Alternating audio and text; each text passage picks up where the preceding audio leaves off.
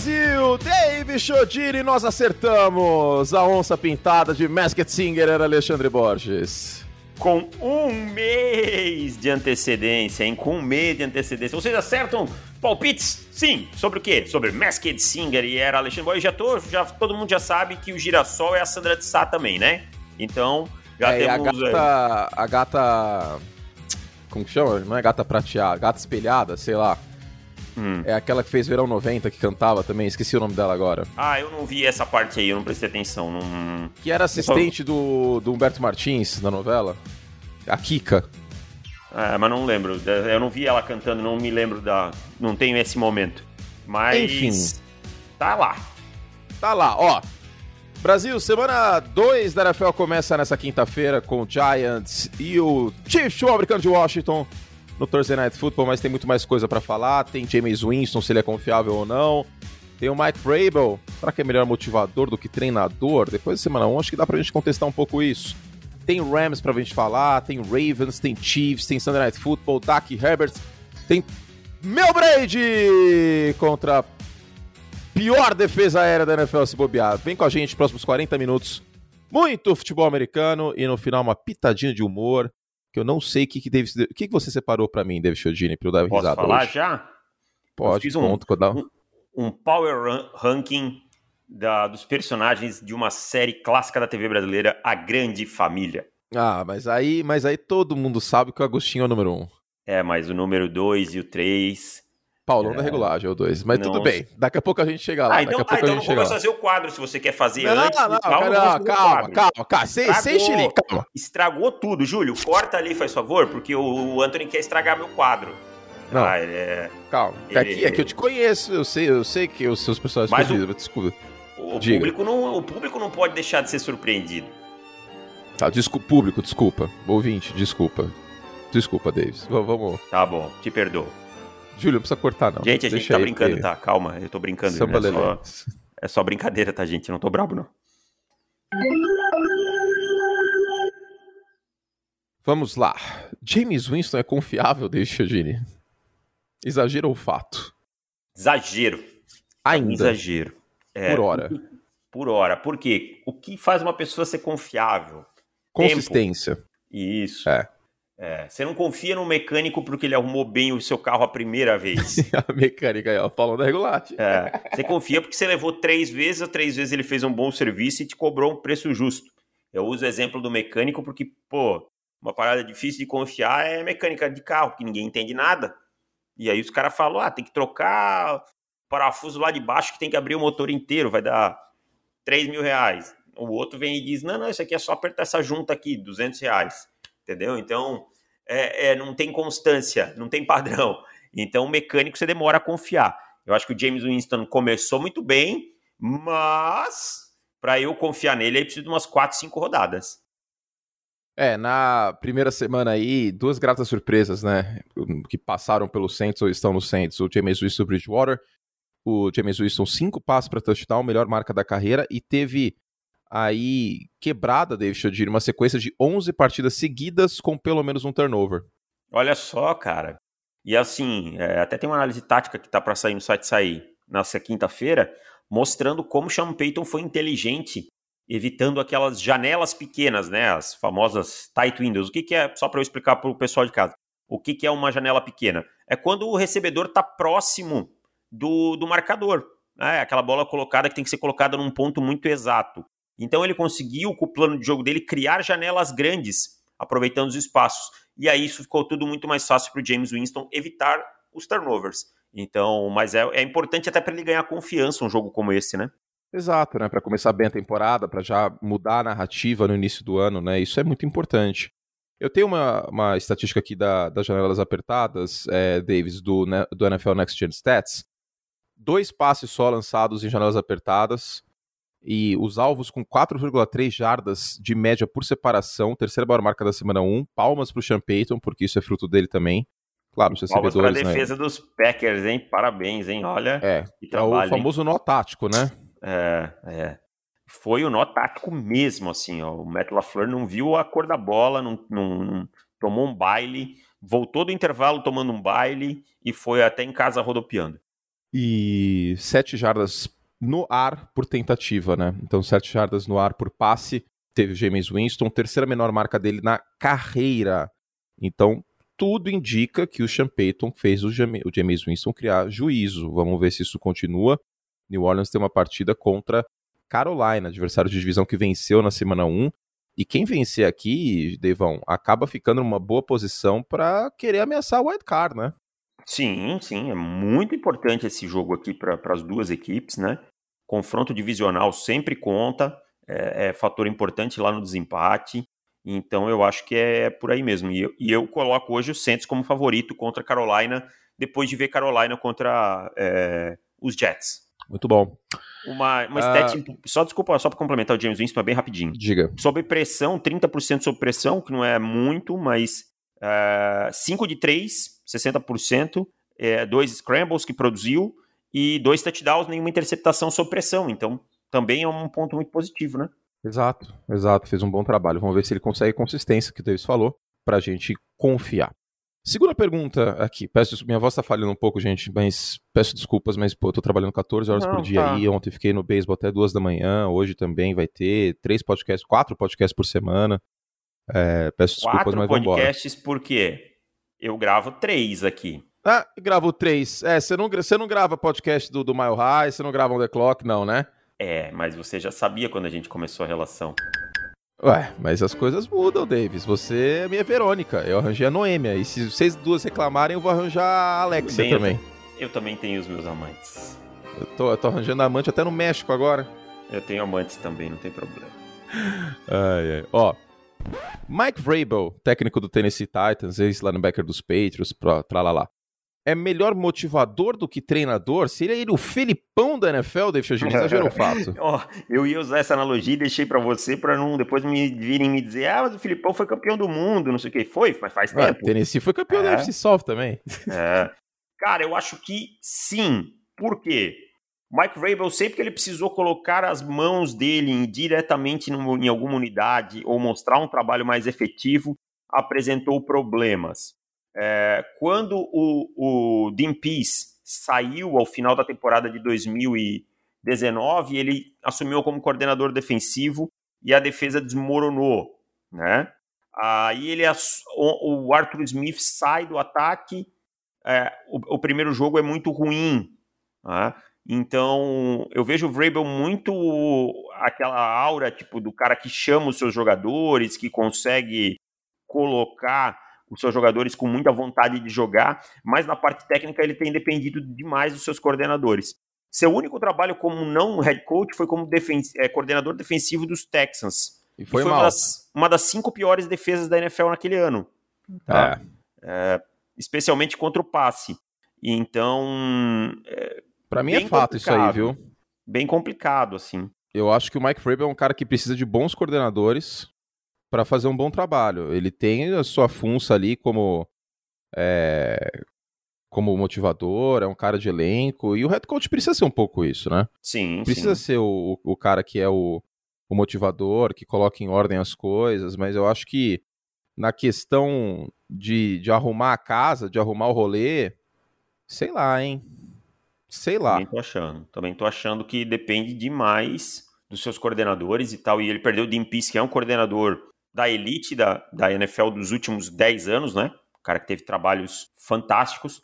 Então, sofrendo, sabe? E agora no ataque parece que começa sofrendo sem, uma, sem o Arthur Smith. Então, eu fico assim bem preocupado com o que é o Mike Vrabel como treinador. Pois é, foi um baile aí de Arizona, e olha que a Arizona também tem um técnico contestável em alguns aspectos, a gente desceu a lenha no Cliff Kingsbury, o galão ofensivo Cliff Kingsbury. Eu, eu, eu preciso fazer uma meia-culpa sobre a Arizona. Claro, é cedo, foi só uma rodada, mas uhum. o trabalho do Vance Joseph nessa primeira semana, claro, facilitado pelo Chandler Jones, óbvio, mas é um jogador da unidade dele. Se produziu, ele tirou proveito disso. Foi muito mas, bom. Ó, você mas você lembra que eu falei, que eu até brinquei, você, ó, você tá, você tá com é, rancor no coração. Eu tenho, eu tenho. Ano passado, sem, sem o, o, o, o oh meu Deus, fugiu o Chandler Jones, até que a defesa de Arizona fez bons trabalhos. Aqui derreteu no final da temporada. Ok, secundário é, é problema, tá. Mas o, o Vance Joseph fez a sua criatividade para continuar pressionando o quarterback, porque era a única peça o Chandler Jones ali.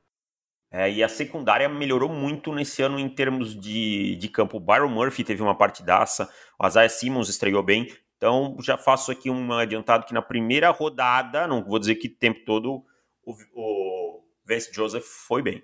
Muito bueno. Os Rams podem acabar. O que seria a média ofensiva que você colocou aqui? Pontos? Média de pontos. De VOA, pontos, tá. Pontos, Os pontos. Rams podem acabar com a melhor marca de pontos por jogo nessa temporada? Para mim, sim. Isso é fato. Sim, o ataque se tornou explosivo. Eu acho que o Sean McVay, é, depois do último domingo, dormiu bem, assim, pensando, meu, aquelas janelas no fundo do campo que o Goff não, não conseguia lançar, não arriscava. Agora eu tenho um quarterback, né? E é isso, cara. Eu acho que é um ataque que tem tudo para ser explosivo semana após semana. Nível, nível, não estou dizendo que é igual, nível Tampa Bay Buccaneers. É possível, a gente tem agora essa ameaça em profundidade e a consistência também, né, Davis? Vale lembrar que no passado o Jared Goff teve aí a mesma marca de turnovers, uh, fumbles, não necessariamente fumbles perdidos, mas fumbles e interceptações que ele teve para passe para touchdown, já falei isso algumas vezes. Então o Matt Stafford traz essa consistência que o Goff não tinha, ainda tem esse outro elemento. Curte. Uh, tem uma estat... Só rapidinho para finalizar. Tem uma estatística claro. curiosa. Passou na timeline eu não, não lembro quem é. Se alguém lembrar, se eu lembrar, eu dou os créditos. É, os Rams tiveram um touchdown na temporada passada que a bola viajou mais de 20 jardas. Nesse jogo eles tiveram dois. Caramba, só isso? É, que a bola viajou 20 jardas aéreas. E olha que o passe do Jared Goff em profundidade é bonito até, em termos de, de mecânica, de, de, de, arco da bola tal, mas a questão é a precisão e a consistência, né, que nunca teve. É verdade. Bom, seguindo. Olha que ponto chegamos. Olha, olha a pergunta que eu vou fazer. Hum. Taylor Heineke é o melhor quarterback em campo na quinta-feira? O outro é o Daniel sim. Jones, lembrando. É, pra sim. mim é sim, cara. Eu acho que é sim, velho. Pelo simples motivo que o Taylor Heineken não tem 1,4 turnovers por jogo. O problema do Daniel Jones é que a mente dele já derreteu também, né? Já, já é um quarterback sem confiança, já é um quarterback que não. E assim, a gente já vê que as coisas ao redor começam a não funcionar mais, sabe? O Taylor Heineken não tem pressão nenhuma, jogou melhor que o Ryan Fitzpatrick quando esteve em campo contra o Los Angeles Chargers e o Daniel Jones simplesmente teve um ou outro bom lance contra a defesa de Denver, mas para variar implodiu em momentos importantes. É, para mim, o Taylor Heineke é melhor quarterback hoje que o Daniel Jones. É mais talentoso? Não, acho que o Daniel Jones é até mais talentoso. Mas hoje, o Taylor Heineke é melhor que o, que o Daniel Jones, e para mim, por isso, dá mais vantagem ainda para o Washington nesse jogo contra os Giants. É, cara, é, mas o Daniel Jones, vale lembrar, que assim, muitas vezes a gente erra, muitas vezes a gente acerta, mas esse caso do Daniel Jones, a gente está desde o primeiro dia pedindo impeachment. Desde o primeiro dia somos oposição a Daniel Jones. Ah, e nada contra a pessoa, parece ser um rapaz muito esforçado, gente boa tal. E bom, mas... já ganhou uma grana pelo menos, né? Ah, é? Deixa eu ver aqui. Que tem isso, né? Os caras ganham Tá uma grana feito. violenta. Ó, Não, eu fico feliz. Jones Career Earnings. Eu fico feliz, o cara já ganhou uma grana, pelo menos para ter uma vida confortável e tal, né? É, por ser um cara legal e tal, mas não tem Não, condição de ser um quarterback boa, titular, pá, né? Ó, não, não dá, gente, não dá. É muito além da capacidade dele. É... Ó, já ganhou 21 milhões de dólares, cara. Tá bom, né? Tá bom.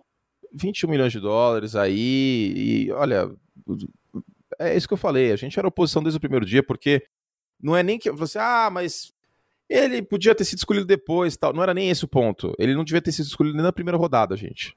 Não, não, não é um quarterback de NFL. É um quarterback que se embaralha na leitura depois do snap. É um quarterback que não tem senso de pocket. E esse tipo de coisa, Davis, é difícil de corrigir. Senso de pocket e tal. Uma coisa meio que um relógio dentro da cabeça do quarterback. E aí foi piorando, piorando, piorando, piorando e chegou nesse ponto que eu acho que não tem mais volta. Por, pelo, pelo que o Davis falou, o cérebro dele derreteu nesse aspecto. Tipo o Marcos Mariota, assim, sabe? Aham. É, não tem muita volta, O não. Trubisky Ele- também. ele é. ferramenta também, né? Pra, pra, pra você querer mudar. Ele não é um cara que tem grandes atributos pra você não, querer. você não olha pra ele e fala, você coloca, coloca o Daniel Jones nos Rams. Não, não. É pior que o Jared Goff. Muito, Muito pior. pior. Muito pior. Muito pior. Então, assim, o Taylor Heineken é o melhor quarterback em campo porque ele é bom? Não, o Taylor Heineken também é ruim. Mas é porque o Daniel Jones está num momento péssimo. Péssimo, falou que nem o Neira. Péssimo. Detesto. Detesto. E ó, Então. uma, coi- uma coisa ainda sobre o Washington. Esqueçam que é Newton, viu? Ah, não, não. Não vem. O Rivera não vai meter esse louco aí, não. Não vai reatar com mais... eles, não. Esse, esse balde, esse balde, ó, esse bonde aí já foi. Ainda mais com que Newton é, não querendo se vacinar e o Ron Rivera foi enfático na questão da vacinação. Foi um dos maiores defensores da vacinação, até porque ele também é um cara que vem de um câncer e tal, né? Tem toda essa questão. Seria muito agir contra o que ele falou durante o tempo todo, né?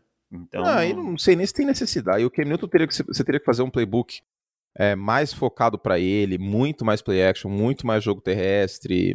Não sei se faz muito sentido trazer Kenny's o Cam over, guys. Sendo bem. Tipo, 15 de setembro, bem... tá ligado? Se isso aí tivesse acontecido dia 3 de agosto, aí ok, mas o Cam Newton não tá vacinado, e aí se, se testar positivo fica 10 dias fora. Bom, eu acho que não vai dar em nada isso aí, sinceramente, hum. Davis. Eu acho que o Cam Newton. E lembra o Earl Thomas, hein? Ah. Eu, eu, eu tenho uma opinião. Diga. Kenny's over. Ken Newton acabou pra NFL. Pra mim, é, essa é a minha opinião hoje. É, cara, tem alguns passagem... jogadores que dá para falar isso, hein? Ó, é, Cam Newton, Livion Bell, tipo, beleza, o Livion Bell aí vai, vai ter uma oportunidade em, em é, Baltimore, mas... Já era. É. Todd Gurley. Todd, oh, Todd Gurley tá free agent ainda, hein? É. Devonta Freeman tá, tá lá no roster, mas não tem bala mais. E por aí vai. É isso. Bom, que fazem. Que fase. Tem, eu acho que tem aposta para esse jogo aí, podcast assinantes, hein? Então daqui a pouquinho a gente passa mais informações para vocês. Vamos lá, vamos seguir. Devão, o Carson Wentz teve bastante dificuldade contra Seattle, jogou um jogo bem meh, né? Tipo, não foi nada demais. Você tá preocupado com ele? Não, cara, eu, eu acho que o eu acho que tá, falando... só, Peraí, deixa eu só cortar. E eu acho que tá saudável, viu? Porque teve alguns ah. scrambles e tal. Eu acho que o pé não é mais problema, não. É, mas eu vou concordar com o que o Bully escreveu no texto dele essa semana, que o Carson Wentz não ter feito bobagem com tanta pressão chegando, com tudo que aconteceu, ele ter aceitado o que a defesa de Seattle estava dando para ele, já é uma grande coisa. Já é melhor do que tudo que ele fez em 2020, como o Bully mesmo disse. Mas, porém, entretanto, todavia, a perspectiva hum. não é de melhora, porque agora ele pega os Rams, né? Sabe o que eu acho? Hum. Sem overreaction nenhum, porque é uma continuidade de uma coisa que eu já pensava. O Carson que a gente viu no domingo é o Carson que a gente vai ver pelo resto da temporada e talvez pelo resto da carreira. Da carreira, né? eu concordo 100% com você. Discorra para as pessoas entenderem. Não, não vai ser um vai ser é um quarterback que acho que vai ter vai estar tá meio escaldado de meter os loucos que ele meteu no passado, sabe?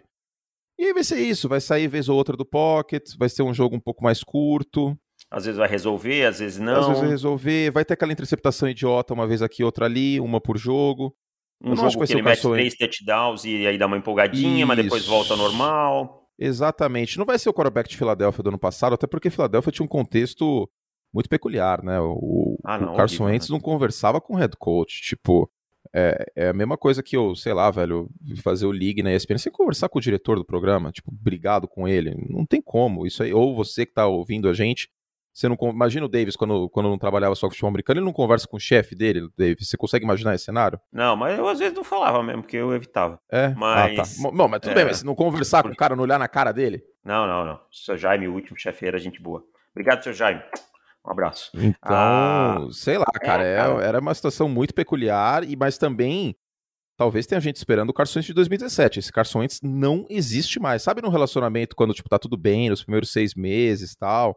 Aí as pessoas mudam, aí você olha e fala assim: "Nossa, mas era tão bom naquela época". Então, as pessoas mudaram. Aquela pessoa que você conheceu não existe mais, David Chiodini.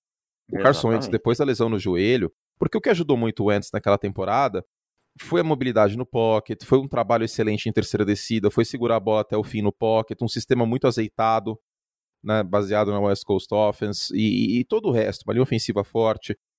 A linha ofensiva forte ele tem em Indianápolis. É, mas eu não sei na se primeira tá... semana, né? é, no, no papel. Tô falando, ah, tô falando no papel. Mas mérito de Seattle também no pass rush. Só que, cara, é isso. É, é, esse vai ser o quarterback de, do, dos Colts, o que apareceu domingo em campo. Não esperem o 2017, porque ele não tem nem mais mobilidade que ele tinha e, e talvez confiança, Davis. Ah, tem, tem. Eu acho que passa muito pela confiança. E acho que o Frank Wright é um cara que vai incentivar ele a ter esse tipo de jogo. Que o Frank Wright é um treinador que monta sistemas seguros, diríamos assim, é. né? Tranquilos para o seu quarterback e tal. Isso pode ajudar, pode ajudar bastante aqui até o Carson Wentz. E aí, quem sabe, ele possa readquirir um pouco de confiança e dar um passo para frente, não brusco, mas alguma coisinha para frente. Mas a minha impressão é que Carson Wentz hoje é o Derek Carr. Né? É o Derek Carr. Nessa linha, eu digo. Ah, tipo, é um eu sou mais que... o Derek Carr, hein?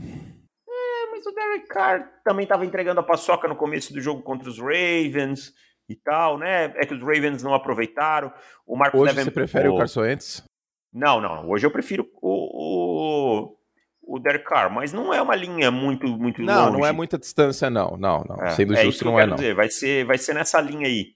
Jimmy Garoppolo, esses caras que vão ficar ali no meio, na meiuca. Kirk a gente pode ter a linha de Wentz ano que vem. Pode. Mas o Wentz é muito feio. Eu prefiro linha de Garoppolo. O Garoppolo é muito bonito. Mas linha de Wentz parece uma coisa meio tipo física. É, Wentz. isso. Eu gostei, eu acho. Linha de Wentz. de Wentz. Isso, Meridiano de Wentz. Bom, bom nome, bom nome. Gostei. Mas agora sim, é, o Wentz tem que ficar. Tem que torcer pro Eric Fischer voltar e tal, e a sua linha ofensiva fazer um trabalho melhor contra os Rams. Porque senão ele vai sofrer. Tem Aaron Donald, o Justin, o, o é Justin Hollins. Justin Hollins está jogando muita bola, né? E essa defesa dos Rams é, força turnovers e tal. É uma defesa complicada. E se jogar com o Julian Davenport e, e o Brandon Smith jogar o que jogou na, contra o, o Seattle, o Carson Wentz não vai ter um minuto de sossego. É, é e a gente sabe, a, a exemplo do Derek Carr, Carson Wentz pressionado, não dá para confiar muito não, né? Não, eu acho até que ele fez o que dava, sabe? Ele fez o que dava. Então, mas é isso. É, vai ser esse arroz com feijão aí bem temperado. É, é aquela categoria Alex Smithiana clássica de quarterbacks. Tipo, quando o jogo tiver precisando do quarterback para resolver, eu não sei se ele resolve, entendeu? Exatamente. É isso, é, tipo, aí. é um cara que talvez não atrapalhe, mas ele não vai colocar o time nas costas. Esse, acho que esse é o ponto, né? Pelo menos a impressão que passa, pelo é. que a gente viu do Carson Wentz, e, e não é um overreaction de semana não, é uma continuidade. E as ferramentas que ele tem, eu não sei se que ele mostra que ele tem, eu não sei se elas vão mudar em 10 semanas, entendeu? É. Então é isso, cara. É... Por aí, eu acho que isso... por isso que eu não me empolguei muito com a contratação pelos Colts. Então. Eu tava mais empolgado, confesso, mas aí já veio a lesão em agosto. Aí eu refleti um pouco sobre. Eu falei, putz, cara, não sei se dá para confiar nessa ideia. Concordo com você. Tipo, não estamos. E aí as lesões na linha, lesões na linha ofensiva prejudicam muito e tal, né? O Eric Fischer ainda tá day to day. O Braden Smith também está se recuperando de uma lesão, parece que sofreu alguma coisa. Não, o então, Quentin Nelson gente... voltando de lesão também. É, jogou, mas não foi o, o Quentin Nelson que a gente é acostumado, né? É, e agora tem a gente tem um Quentin né, Nelson contra Aaron Donald, né? É, aí é batalha gigante, né? Desculpa, é possível... desculpa Quentin Nelson, eu adoro você, tá? Hum, Mas adoro. o Leverett, pra mim, ótimo adoro. Guard. Ótimo, ele é tipo Nanini, adoro, silencioso, faz seu trabalho no tablado, adoro. Ah, mas, mas nessa disputa aí, o Leverage tá pro outro lado. Aaron Donald é Aaron Donald, brother. É, Aaron Donald é outro patamar, né? Para qualquer um, na verdade, né? Não é, não é nem a questão do, do Quentin Nelson, porque o Quentin Nelson é o melhor guarda da NFL para mim, tá? Saudável. Ah, sim. Só que o Aaron Donald, talvez, ó, já acho que dá para falar isso. Melhor defensor eu não sei, porque eu ainda fico com o Lawrence Taylor. Mas é o melhor não, jogador de trilogia defensiva da história da NFL. É, mim, isso eu já consigo defensor... falar, desculpa, mas isso eu já consigo. Sim, fácil, fácil. E, e para mim, assim, é o melhor jogador da NFL na atualidade. Sim, também. Também. Well, Chiodini, vamos seguir. Já estamos com 25 minutos, tem muita coisa para falar aqui. Eu não sei se vai dar para falar tudo, hein? Ah, vai, vai, vai. Fala aí. Os Bucks vão fazer 50 pontos contra os Falcons domingo? 50 pontos? Não, 45. Vão tirar o pé no final. É possível. Aquele é clássico possível. momento do garbage time que você começa só a entregar a bola pro running back para torrar o relógio, um passe curto aqui, outro ali, o Blaine Gabbert entra. Desculpa, torcedor dos Falcons. Eu gosto do time, gosto do. Top 5 no draft, Ryan, cara.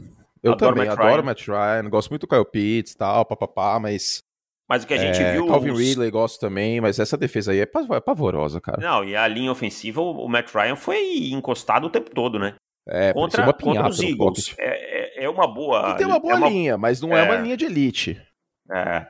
Mas assim, não dá pra. E mesmo que for contra uma linha de elite, você não pode deixar o seu quarterback apanhar o.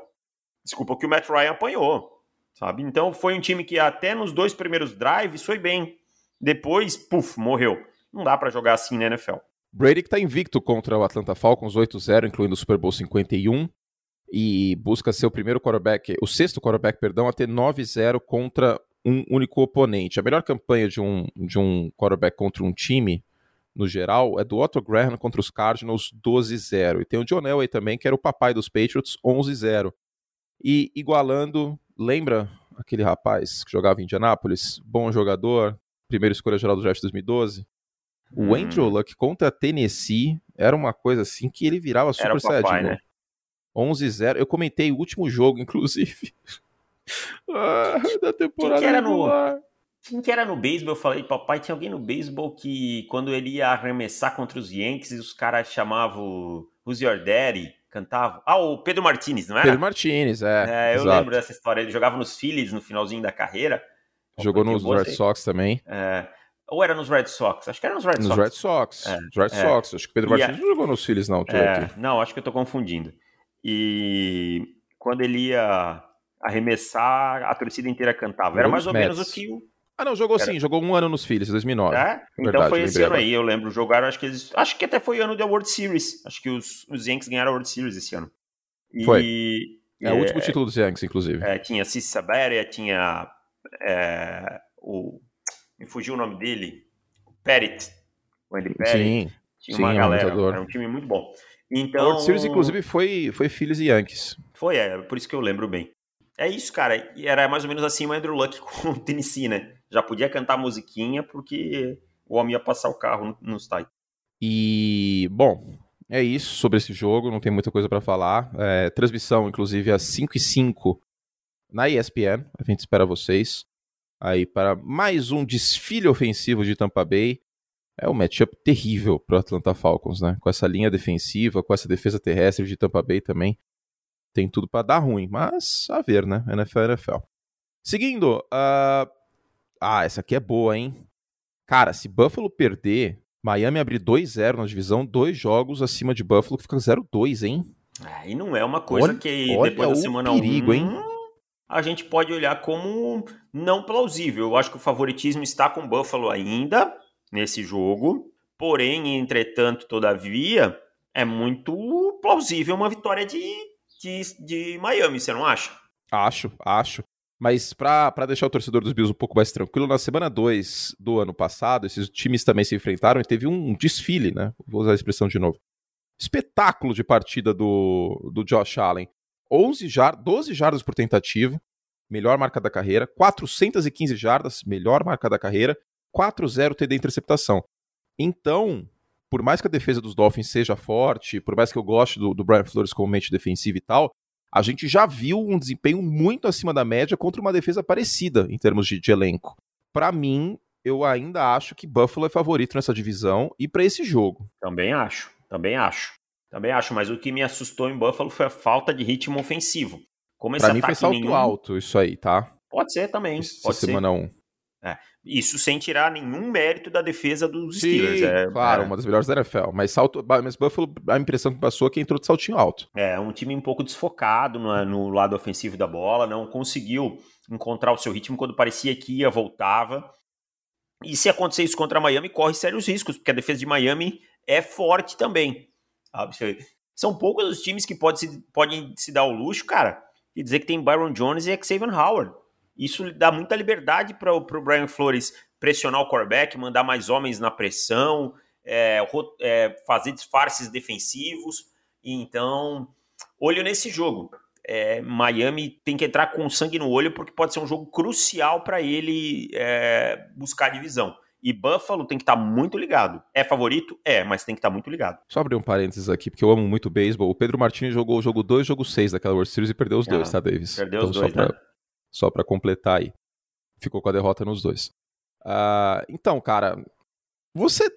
Faz uma pergunta. Porque eu abri hum. caixa de perguntas ontem no, no Instagram. Inclusive me sigam lá, arroba Antônio Curti, o Davis, arroba Chiodini. E ainda tem muita gente com o pé atrás com o Totango Vailoa. Tem alguém no martelo aí. Que aí me perguntaram já da mecânica do Tua. É, estão tirando um negócio do piso aqui. Eu moro no primeiro andar aí. Ah, tá. Você também tá começando a ficar pessimista ou você ainda tá dando uma chance? Cara, eu não sei porque as pessoas elas, elas usam muito dois pesos e duas medidas, né? Muitas vezes eu ouço assim, nossa, não podemos ainda cobrar esse quarterback, ele tem uma temporada só. O Tua tem 10 jogos. E eu não tô pessimista não, cara.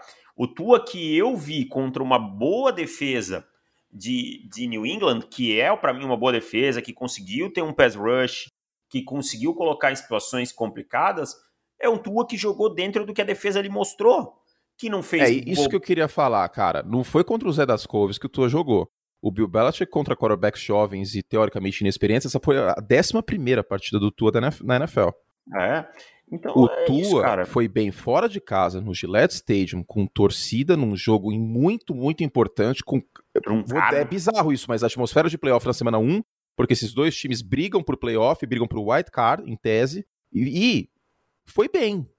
Você, ó, a defesa dos Dolphins ganhou o jogo, ok. Ah, mas vocês são hipócrita, porque vitória de quarterback agora é estatística. Não é isso. Não. É que ele foi um fator e ele não atrapalhou. A tendência era um quarterback inexperiente com 11 jogos jovem, com 23 anos, contra o Belichick, atrapalhar, ter três interceptações. A interceptação dele foi burra, que frise-se. Foi, foi burra. Mas foi burra, aquele, foi burra. Aquele, aquela pecha de que o Tua joga pequeno, que ele estava sabe, com 5, 6 jardas por passe no ano passado, ele teve 9 jardas no ar por passe no domingo. Ah. Então, eu, eu não sei se eu, se eu vejo isso. Eu vejo um eu Tua não, que não, pode não ter sido o Tua de Alabama, ok. Mas é que okay, as pessoas mas... entender que o nível técnico de Alabama em relação aos outros times, a, é, grande ridículo. maioria dos college, é enorme. É, não tem e ele como, tá na NFL, é. sabe, cara? E ele não tem. É, vamos, vamos ser honestos, não é como se a linha ofensiva dos Dolphins fosse uma oitava maravilha. Não, Isso é eu não tô passando pano pro, pro Tua. Tá, eu tô dizendo, ele tem que jogar melhor, ele tem que continuar evoluindo. Mas eu acho que é uma coisa contínua. Tá, eu acho que ah, se você trocar a linha ofensiva, coloca a linha ofensiva dos Patriots nos Dolphins, talvez o Tua tivesse um jogo bem melhor. Exatamente. Então é isso, cara. É, eu, eu gostei, eu acho que ele foi bem lendo os RPOs, ele foi bem é, colocando algumas bolas em profundidade, como a pro Jalen Waddle, teve, teve alguns drop. drops é, que atrapalharam.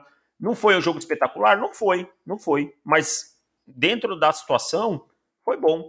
É, eu falar, é, então. a, a, régua do Tua não pode ser o college football que ele fez no college football. Não pode ser é uma situação, um, um contexto muito diferente, cara. Se for não, assim, e também, a gente tem que jogar o, ser... A gente tem que dizer que o Joe Burrow também não tá tão bem, então. Porque no college ele arrebentava. Sabe? Então é isso, cara. Eu, eu não entendo. Eu, para mim, tua tá dentro de uma normalidade. É, e me perguntaram uh, num comentário num vídeo que eu fiz no YouTube, falou assim, pô, falaram numa boa, não foi não foi causando não, nem mal educado, falaram numa boa. Inclusive os comentários lá no, nos meus vídeos são é, muito ponderados, muito educados. Queria até agradecer quem assiste os vídeos e, e comenta. Você curte, é, numa boa, por que, que você é tão benevolente com o Tua e tão duro com o Jalen Hurts? Primeiro de tudo, que literalmente o Tua tomou o lugar do Jalen Hurts. Começa por aí. Numa final de Se... campeonato ainda. Segundo, que a, que a gente não pode apagar. Eu até fiz um vídeo hoje, vai no ar a, hoje à noite, quarta-feira. Tipo, sabe quando você tá num colégio até a sexta série, você vai para outro colégio, sua vida começa do zero? Ninguém sabe Sim. quem você é, o que você aprontou, etc. Não existe isso na NFL. A gente não pode esquecer tudo que a gente viu no college e de repente a carreira começa do zero. Porque assim, eu sei, eu entendo que a maior parte das pessoas, sei lá, 85% das pessoas só vem NFL, que, que assistem futebol americano. E os outros 15% vem NFL e college. Tá, os outros, sei lá, 12% e 3% só vê college. Porque tem gente que só tem, tem gente no Brasil que só vê college. Isso acontece. E tudo bem. Mas a gente não pode esquecer tudo o que aconteceu, cara. É que aí. o Tua chega na NFL com um prospecto melhor, jogando muito melhor no college, no mesmo time do Jalen Hurts. E o Entra Jalen Hurts tem que se provar mais. E Entra destrói. Vira, vira um jogo que estava perdendo para Georgia, que o Jalen Hurts não estava conseguindo fazer nada, né? A gente não e pode assim, esquecer tudo que aconteceu. Não tô falando é... que o college é a única coisa que importa. Mas é uma linha, é como se fosse uma cotação da bolsa. Tipo, não é um IPO, tipo, chegou na... O draft não é um IPO. A, a, a linha, o gráfico, ele já estava num certo patamar, o preço da ação antes. O preço da ação Tua Tagovailoa, Tua 4, vou colocar assim, o Tua 4 é melhor que o Jalen 3 entrando Sim. na NFL. Sim. Aí que tá. O Jalen Hurts então... não tem o talento que o Tua Tagovailoa tem, essa é a verdade. É um não, jogador tem mais ferramentas, atlético. tem a questão da, da progressão. E assim, o, o, o Jalen Hurts jogou bem no domingo, mas o, o Bulho estava até empolgado. O Bulho torce para os Eagles, o nosso, nosso parceiro aí no Pro Football, tal, editor, papapá. Tava super empolgado, porque, né, vamos combinar que ano passado com o Carson foi um desastre. Eu falei, cara, calma, foi contra a Atlanta. O Taysom Hill jogou bem ano passado contra a Atlanta. E aí eu fui ver no Big Data, David Chiodini. Aí eu falei com a minha pronúncia britânica. Data, Data. Big Data. O Três jardas no ar por passe, hein? É, Três jardas no ar por passe. Aí, meu amigo, eu quero ver ele jogando contra uma defesa forte, sendo forçado a passar mais. Pega São Francisco no final de semana, né? Uhum. Aí eu quero ver. Se ele jogar bem, bem, se ele jogar bem, vai ser tipo o Josh Allen. A gente descer a lenha do Josh Allen no primeiro ano. Se o Jalen Hurts jogar bem, evoluir e tal, vocês podem ter certeza que a gente não é. A gente não é idiota. A gente não vai ficar aqui sendo hater, tipo, duvidando do cara, tipo, o ano inteiro. Sei lá, os Eagles vão pros playoffs, a gente continua massacrando. Não, a gente não vai fazer isso. Podem ficar tranquilos. Se ele for bem, a gente vai elogiar. Só que é o nosso papel, Davis, fazer a ponderação, porque senão vira a professora da terceira série que elogia todos os alunos e coloca uma estrelinha de bom aluno no Kiko. Exatamente. Teve, tive alunos bons, médios, maus, ruins e o Kiko, e o Kiko. como diria o professor Girafales. Na hora, quando foi ensinar a, a violar tocão. Que episódio violar maravilhoso. Tocão.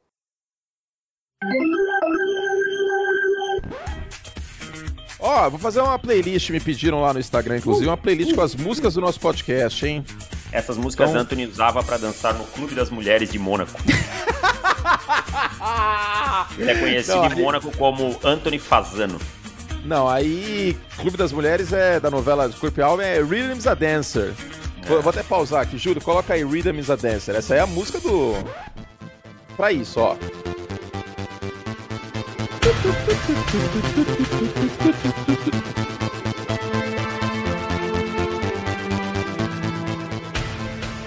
Maravilhosa música. Agora volta.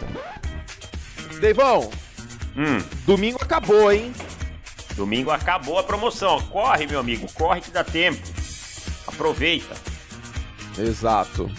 18 meses em 12 vezes de 14 reais. É muito mais barato que uma revista tem conteúdo a semana inteira. O que, que você escreveu que foi pro clube essa semana, David? Texto do Kyler Murray, por exemplo, né? Texto falando sobre o Kyler Murray, como ele foi bem, mas é importante encontrar consistência. O texto do San Francisco 49ers, é, que deu uma assustada, mas mostrou que as armas ofensivas estão afiadas.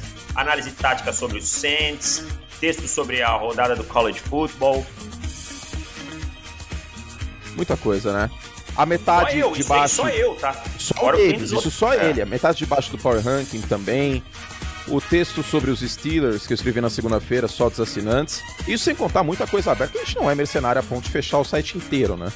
De ter só, é, só conteúdo fechado. Assim como o podcast, a gente já falou algumas vezes, né, Davis, que tem o aberto e tem o fechado. Então, para ter acesso a todo o conteúdo, David Chiodini, é só você assinar profutbol.com.br barra assinar. Vem com a gente, a promoção acaba domingo, tá? Domingo de segunda a dois, acaba essa promoção, você tem acesso até o Super Bowl de 2023 por um precinho muito, muito, muito camarada. Depois volta o preço padrão do plano anual, tá? Então, vem com a gente, 18 meses por um preço muito bom, mais de 60% de desconto assine o nosso site. Tem mais podcast, inclusive para você que gosta de apostas, David Chiodini. O que, que tem nessa semana?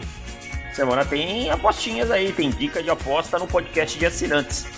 Semana passada cravamos um 2-0 e vamos seguir em frente. Exatamente. Então essa semana tem dicas boas, viu? Para você ter acesso profutbol.com.br barra assinar. E tem as perguntas dos nossos assinantes também, que a gente vai responder no podcast assinantes essa semana. Então mandem também lá, tá lá no menu. Você tá, tá logado, vai no menu do nosso site, preenche o formulário, manda sua perguntinha, a gente separa as principais para responder no podcast de assinantes. profutbol.com.br barra assinar. E lembrando, os podcasts abertos, né, David, só existem porque a gente tem assinante. Né, que Exatamente. são quem financiam essa bagunça, essa paçoca, que delícia. Mais barato que uma revista. Ó, oh, rimou. Que delícia. Mais barato que uma revista, mais barato que jornal, mais barato que um monte de coisa. Você tem acesso aí a todo o conteúdo do ProFootball, então aproveita. profutbol.com.br barra assinar. Muito bom, hein? Vai até domingo. Então, não perca. Promoção imperdível que vocês têm que aproveitar, porque, ó, não vai ter parcelamento depois não, viu? Então, aproveitem, David Chiodini. É isso Seguindo. aí. Se você pulou, profutbol.com.br barra assinar. É, e o link tá na descrição e também tem um monte de banner lá no site para você assinar, é rapidinho, só preencher ali o usuário, e-mail, faz o pagamento no PagSeguro, no ambiente seguro do PagSeguro. E é isso. Uh, Deivon, falei que nem o Jacan agora. Deivon, você não é vergonha da profissão.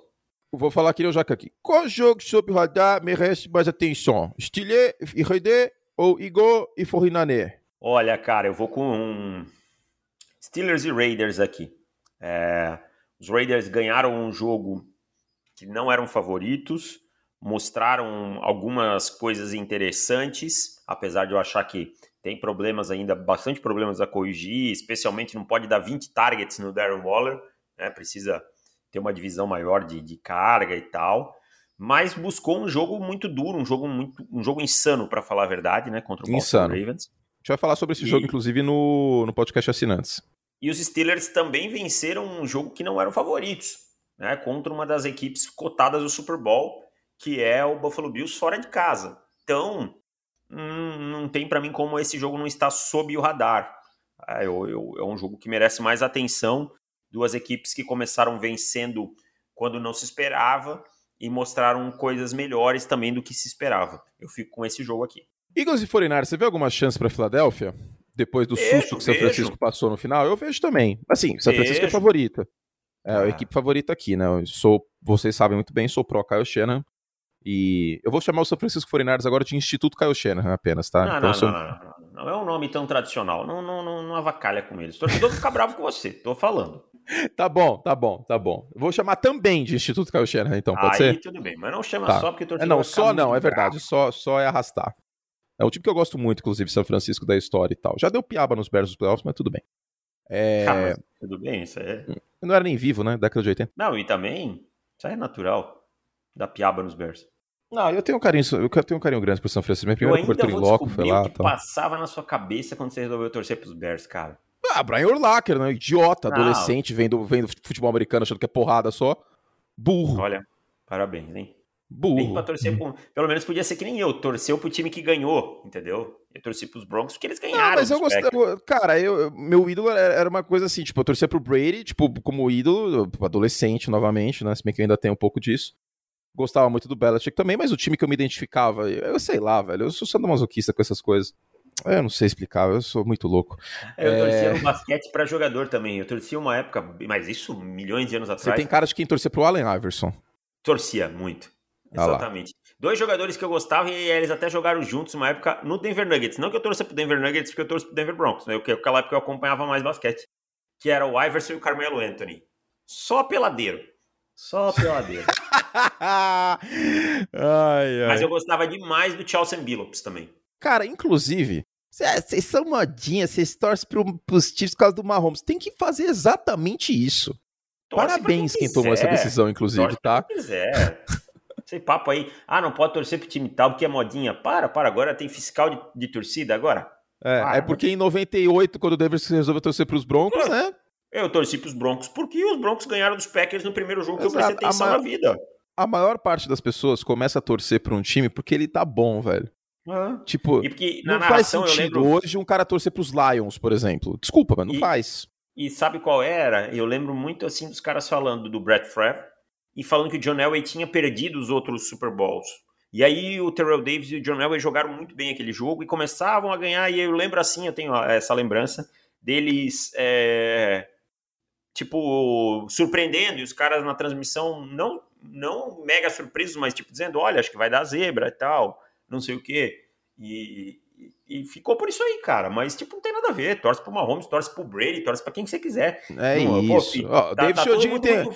Tá pra quem não sabe. fiscal de tudo, cara. Tá todo mundo muito fiscal é de tudo. É tudo fiscal de tudo, exato. Ó, ah, David Chodini no meu celular, o nome dele é Tio Ali, inclusive, porque ele tem o quê? É, uns cinco times esse ano? Eu torço, cara. Eu, eu torço pro Denver Broncos, todo mundo sabe.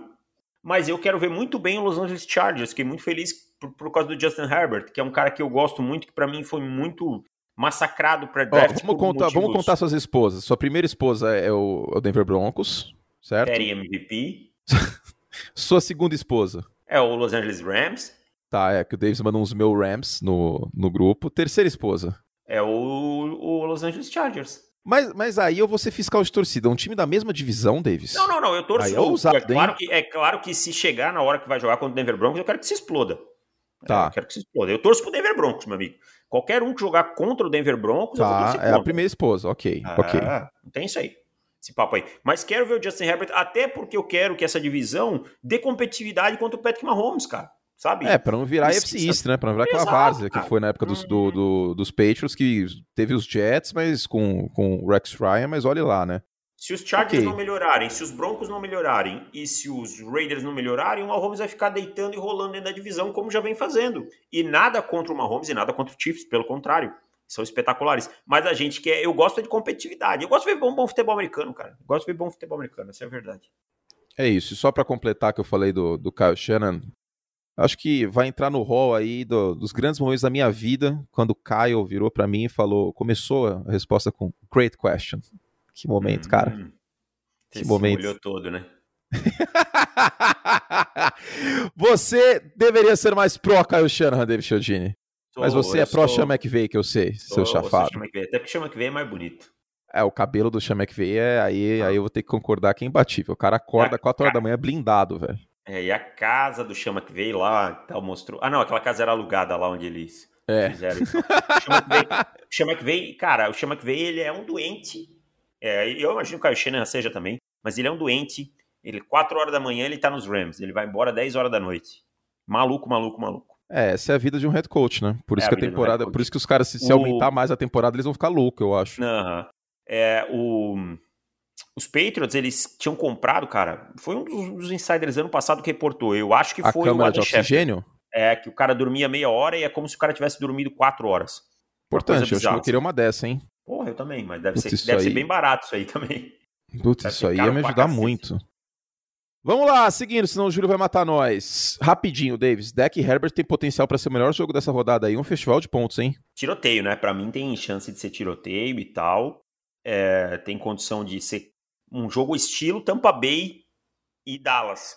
Pegado até o final, decidido no detalhe, é, que uma, um field goal, um, um erro numa, numa conversão crucial vai contar.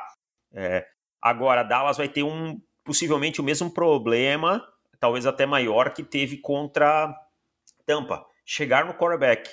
12% só de pressão cedida pelos Chargers. Não, peraí, contra... peraí. Você tá querendo me dizer que investir em linha ofensiva é uma boa ideia? É uma boa Draftar ideia. Draftar o Rashawn Slater e o Corey Linsley é uma boa? O, o, o Chase Young, cara, ele deve ter... o Corey Linsley, no caso. É, ele deve ter sonhos é, com, com o Rashawn Slater. Por quê? O Rashawn Slater teve uma grande partida contra ele no college football em Northwestern, que foi a partida que abriu os olhos do mundo da NFL para o Rashawn Slater. Uhum. E, e, ele teve uma grande partida contra, contra o Chase Young na estreia na NFL. Então o Herbert pressionado só 12%. Claro, soltou a bola muito rápido, o plano de jogo foi feito para isso. Esse é o ataque do Joe Lombardi, é um ataque com a raiz do Sean Payton. Sim. Mas. É... Joe Lombardi, que é neto do Vince Lombardi, inclusive. É, neto do Vince Informação Lombardi. Informação é aleatória aí que vocês vão ouvir toda a transmissão de Los Angeles. Mas é bom, é gostoso essas informações aleatórias. Não, então, é assim, legal, Dallas, é legal. Dallas vai ter essa dificuldade para chegar no Justin Herbert, né?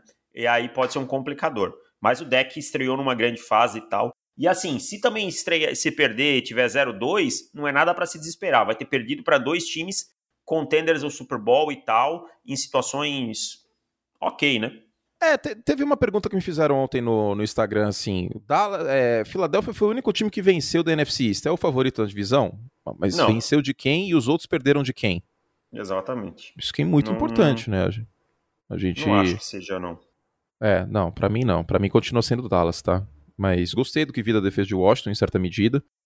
É, a pressão não, mas o, o, resto acho que mandou bem. E, e gostei do que vi do ataque de, de Dallas também, né? Então, vamos, vamos continuar aí a, sem overreaction nessa questão. Ah, vocês odeiam os Eagles? Não, a gente não odeia os Eagles, calma. Não, Se jogar bem, a gente vai vir aqui e falar, ó, super, super favorito, é nós, Fly Eagle Fly, eu canto aqui, tá? Se os Eagles ganharem a divisão, eu canto Fly Eagles Fly, pra vocês verem que a gente não odeia time nenhum.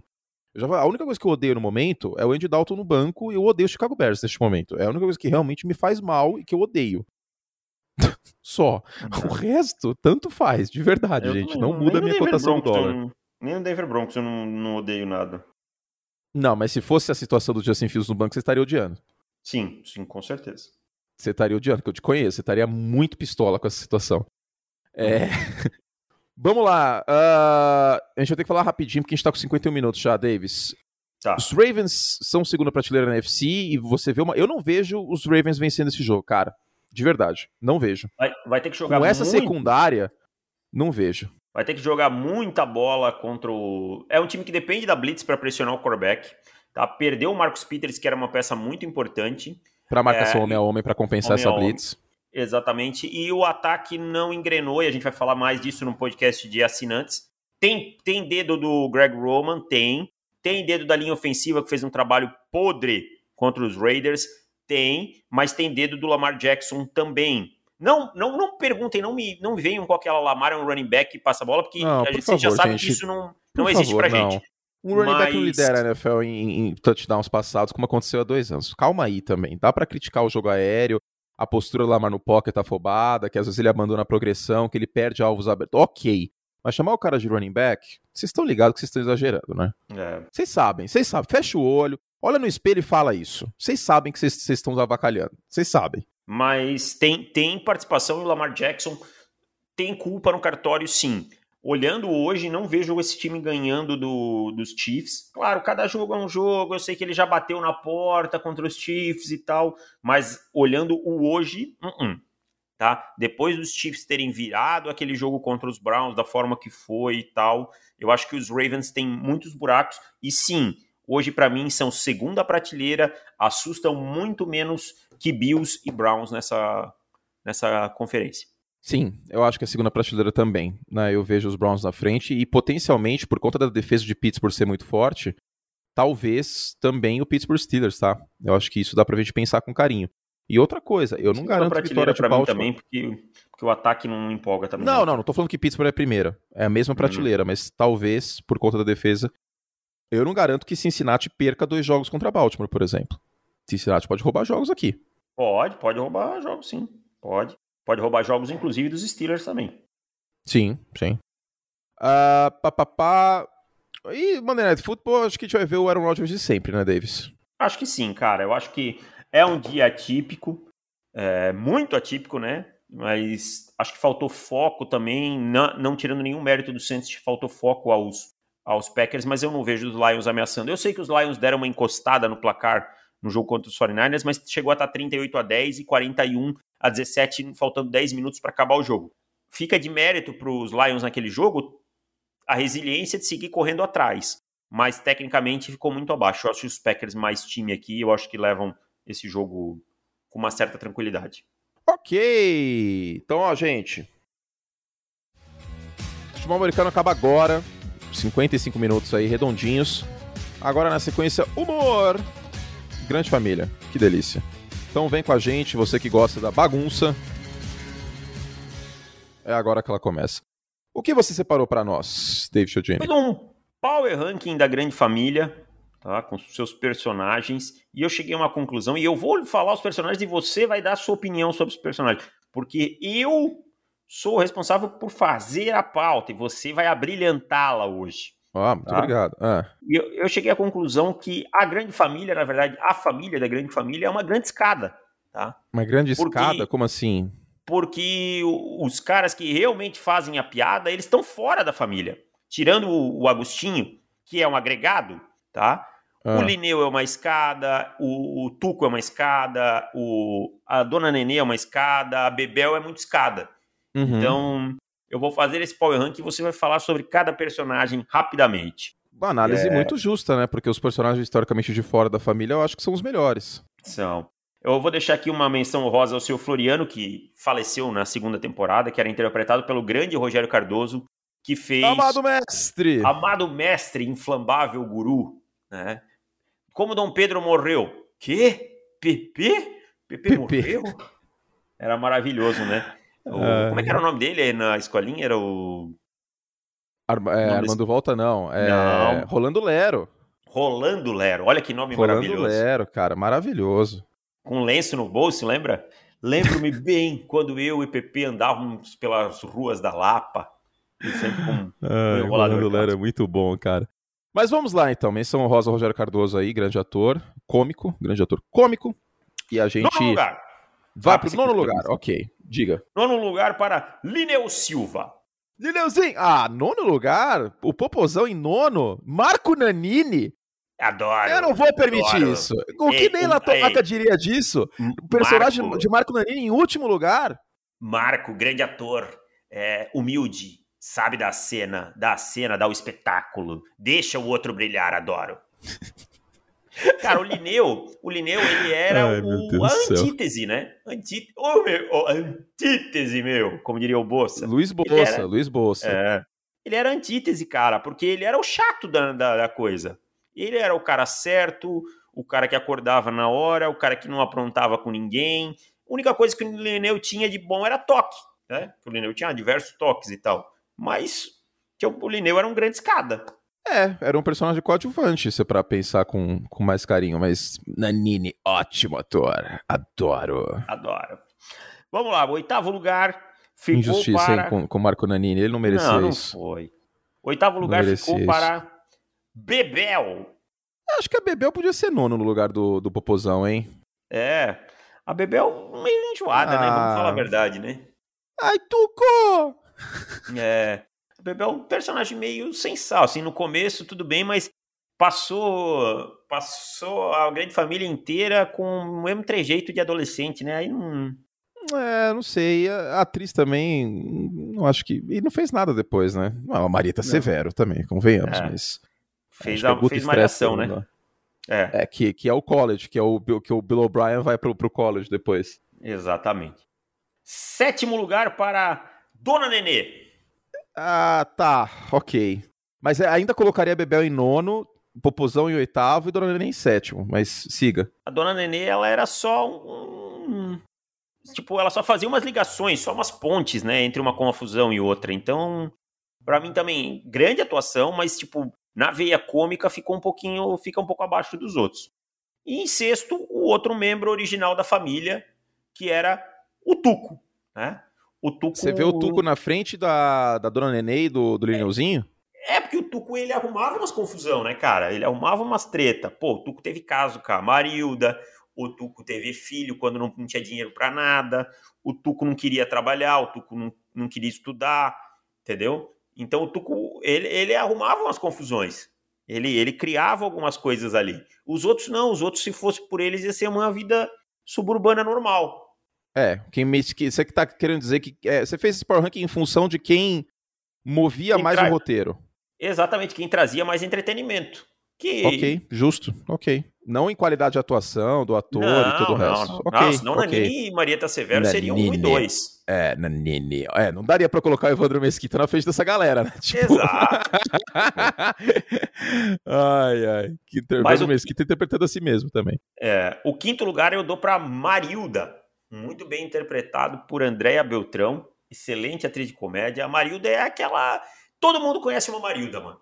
Todo Hum. mundo conhece uma mulher, ou, ou um cara que seja igual a Marilda, que é meio descompassado na vida, que, tipo, vive se metendo em confusão amorosa, né? Aí você fala É. assim: não, não vai lá, esse cara não presta. Não, eu não vou, nunca mais eu vou. No outro dia manda mensagem: ah, eu saí com o fulano.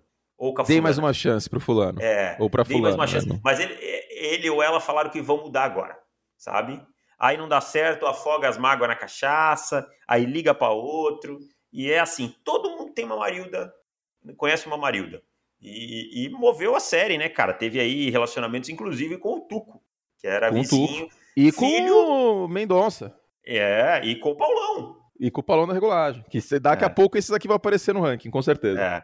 Então a Marilda. E detalhe, o Tuco era filho da melhor amiga dela. né? Então. É. Moveu verdade. aí, moveu as correntes, diríamos assim. Pergunta. Quando a gente vai fazer um, um, um segmento dedicado à novela Avenida Brasil? Que a gente já fez do Cadinho, em tese, Pode né? ser, pode, posso fazer pra semana que vem. Pra semana que vem eu faço. Porque é uma novela que merece, tá no Globoplay aí, pra quem quiser assistir.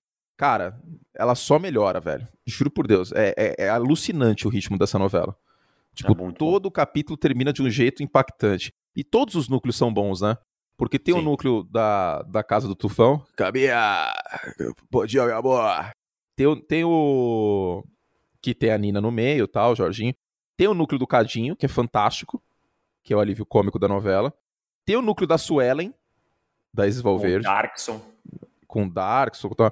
Tem o núcleo do Leleco, Leleco Tessália e Darkson também. É... Tem o Silas. Cara, é muito boa essa novela, cara. Muito. Ah. Soninha Catatal também. Verdade, no... bem lembrado. Essa, no... essa, novela é muito boa, cara. Essa novela é impecável. Sério. Pra... E digo mais, hein? Eu ia falar isso semana que vem, caso o Davis fizesse segmento. Vou falar. Pra mim é a melhor novela da história da teledramaturgia brasileira. Não, aí eu discordo. Aí Qual eu é a melhor para você? Próxima Vítima é a melhor Próxima Vítima?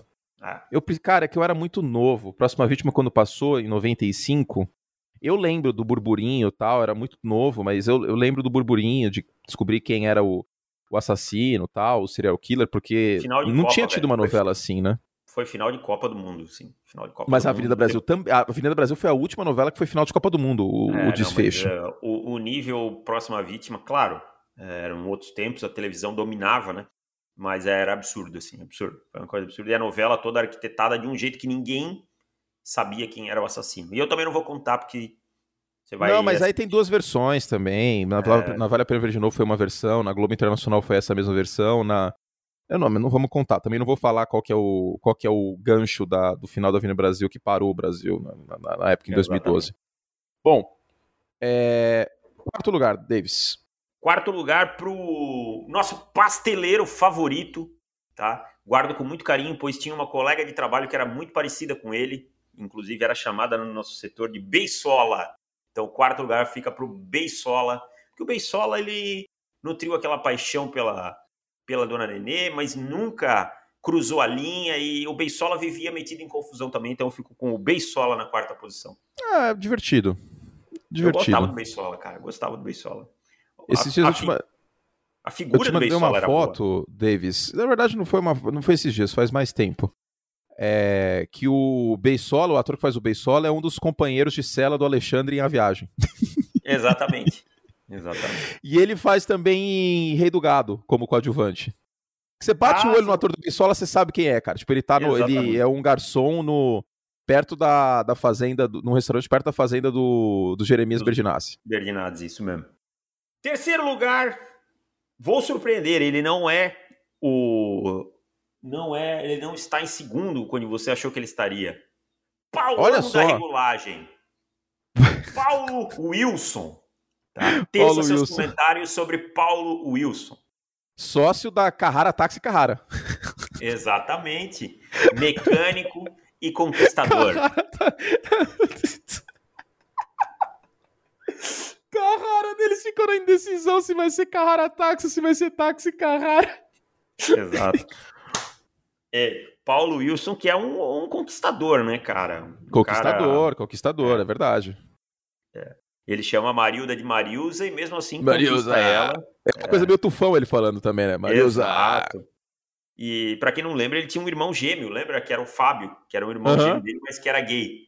Que era interpretado cara, também pelo Evandro Mesquita. Pelo Evandro Mesquita. E o Evandro Mesquita, é que a gente fala muito do Alexandre Borges, mas o Evandro Mesquita, ele também só interpreta ele mesmo. Sim, sabe? mas com, com, alguns temperos diferentes, mas a base é Exato. é sempre Evandro Mesquita. Tipo. Evandro Mesquita. Garoto, o, o, o cara que não envelheceu, sabe? Tipo. Isso, Evandro, isso. Evandro Mesquita não envelheceu, cara. Eu quero ser um. Quando eu for velho, eu quero ser como o Evandro Mesquita. Tipo... Você, não você não falou pra mim que queria ser que nem o Leleco? É, mas é que o Leleco. O Leleco seria bem interpretado por ele também. É que o Leleco é muito ciumento, cara. É, o Leleco é demais, né? Vida louca é, demais, aí, né? Aí eu acho meteu, que meteu a porrada no, no. Como é que era? No. No Chupetinha. não, não dá Adalto, spoiler. No Adalto, no Adalto Chupetinha. É. Adalto, não dá, chupetinha. coitado, Adalto. Até hoje, é... Adalto Chupetinha era foda. Porra, era sacanagem, né? Os cara... pra quem não entendeu, vai ver a novela aí que você vai ver porque que era Adalto Chupetinho.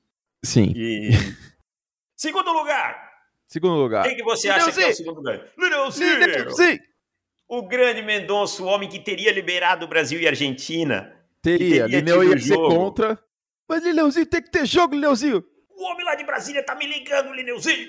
Tem que ter jogo. Sabe? Então não, Mendonça é... Não pode, não, não, passou nos exames e tal. Que exame, Lineuzinho? Mendonça, cara, o criador de casos sensacional, enrolou a Marilda até não poder mais, vivia metido em, em dívida de jogo, É... O Tonico Pereira interpreta Tonico Pereira também, isso tem que ser mencionado, Pereira, cara. Total, total, total. Grande ator e interpreta Todos os mesmo. personagens dele eu olho e eu já automaticamente meu cérebro já manda o comando para as minhas cordas vocais soltarem o Lineuzinho. É, tipo, totalmente botafoguense ainda, muito muito bom o Mendonça em segundo. E em primeiro Agora, lugar, o primeiro, o primeiro concorre para ser um dos melhores personagens da televisão, da história da televisão brasileira. Exatamente, eu colocaria num top 10, assim, sem, sem pensar Seríssimo muito. isso, seríssimo. seríssimo. Agostinho Carrara é outro patamar, cara. Agostinho Carrara é, meu... Especialmente começando pela, pela roupa, né? A vestimenta. É, Pioneiraça, né, cara? Vintage, estilo anos 70. É, é. Uma calça boca de sino, xadrez, com uma camisa Aquelas colorida. estampa horrorosa, tipo uma estampa é. rosa com amarelo. Ah. E o Agostinho, que é um cara que para o direito trabalhista ele é muito bom porque ele nunca vai ser demitido, né? Nunca vai pedir férias e tal. Para quem não lembra, ele disse que ele nunca vai ser demitido porque a empresa é dele. Ele também não pede férias porque a empresa é dele. Então. Ai, ai. E ele também não vai se de demitir ele mesmo, porque senão ele tem que contratar outra pessoa. Então. Agostinho, não, cara, o arco da história do Agostinho é fantástico também, né? Ele é. Eu vou dar spoilers aqui, mas pelo amor de Deus, né? Tem tanto tempo essa série. Ele é preso, ele perde a memória. Ele, ele tinha um amigo, o melhor amigo dele se chamava Pereba, se não me engano. Cara, Agostinho é fantástico. É, é, é fantástico. Eu não tenho nem palavras para descrever a qualidade do personagem e uma grande interpretação do Pedro Cardoso, inclusive. Sensacional. Não tinha, não dá para ter interpretação melhor. E aí eu vou deixar como recomendação para quem quiser ver o último episódio da série, Hum. eles, hum. é, vou dar um spoilerzinho aqui, é, é como se fossem feito uma série sobre a família Silva, né? Sim. E aí tem participações de Glória Pires como a Dona Nenê, o Tony Ramos faz o Lineu, né? O Marcelo e quem faz, faz quem o... faz e quem faz o Paulão da regulagem? Alexandre Borges. Então tem uma cena clássica que, que está os dois um ao lado do outro vestido de Paulo Wilson dentro da oficina, né? Então, é, vejam esse episódio que vale bastante a pena. Mas assistam a série toda que é muito boa. Então, é, no Globoplay não tem a série toda, tem isso. Tem que, tem que, tem que mencionar. Tem de 2014 para Não, 2010, eu acho, para frente, mas não tem a série toda, infelizmente. Tá aí, o, tá aí o nosso Power Ranking da Grande Família, que alegrou muitas quintas-feiras com, com, a gente aí na, na televisão. Daria para colocar a Grande Família como a melhor série de humor da história do Brasil também, não daria, não? Acho que sim, é porque série, série de humor, série, assim, não programa, é, tipo, é, programa é, humor, TV Pirata. antigas. É, eu gosto, a Grande Família para mim eu acho que é a que eu mais gostava. Gostava muito de Tomar Lá da Cá, mas a Grande Família é um patamar acima. Não, que Toma Lá da Cá é muito, que a Adriana Esteves brilha em Toma Lá da Cá, hein? É. E a Marisa foi Esteves... muito bem em Toma Lá da Cá também. Foi bem, foi bem. Dela. Não, Miguel Falabella também. Mas é, eu acho que Grande Família tá acima, cara, pela longevidade. Ah, do Grande Família é tipo The Office brasileiro. Você consegue assistir e... qualquer episódio, dar risada e, putz, é muito bom, cara. É muito, a muito bom. Família, Sou muito fã. Ela foi uma série realmente pra, pra família mesmo. Todo mundo assistia junto, sabe? Foi, eram uns momentos assim que todo mundo. Cara, as histórias gostosas, assim, né, é. né, cara, de ver. E, cara, e, o, nível, e o nível dos atores também, né? Pedro Cardoso, é. Marco Nanini, Marieta Silvé, é sacanagem, né? E aquela coisa assim, cara, é. Quem, quem é de família mais humilde e tal, que, que é mais suburbano, como eu, por exemplo, se identificava muito com as histórias sabe, com os personagens e tal. E eu acho que é a grande maioria do brasileiro, né? Então, acabava criando uma identificação muito grande. Muito bom. Terminamos, meu querido. Fechamos. Semana que vem ó, volto com Avenida Brasil, hein? É, ó, aí vai ser, vai ser Power Ranking? Vai que ser vai Power fazer? Ranking também. Agora eu quero fazer Power Ranking. Cara, Power Ranking Avenida Brasil vai ser difícil, hein? Porque eu sou muito ah, clubista com Cadinho. Não, mas não interessa a sua opinião. Sou eu, eu sou, muito clubista. eu sou muito clubista. Cavalo, sou... entra, entra, o cavalinho do pânico. Tá louco, que que é isso? Olha só.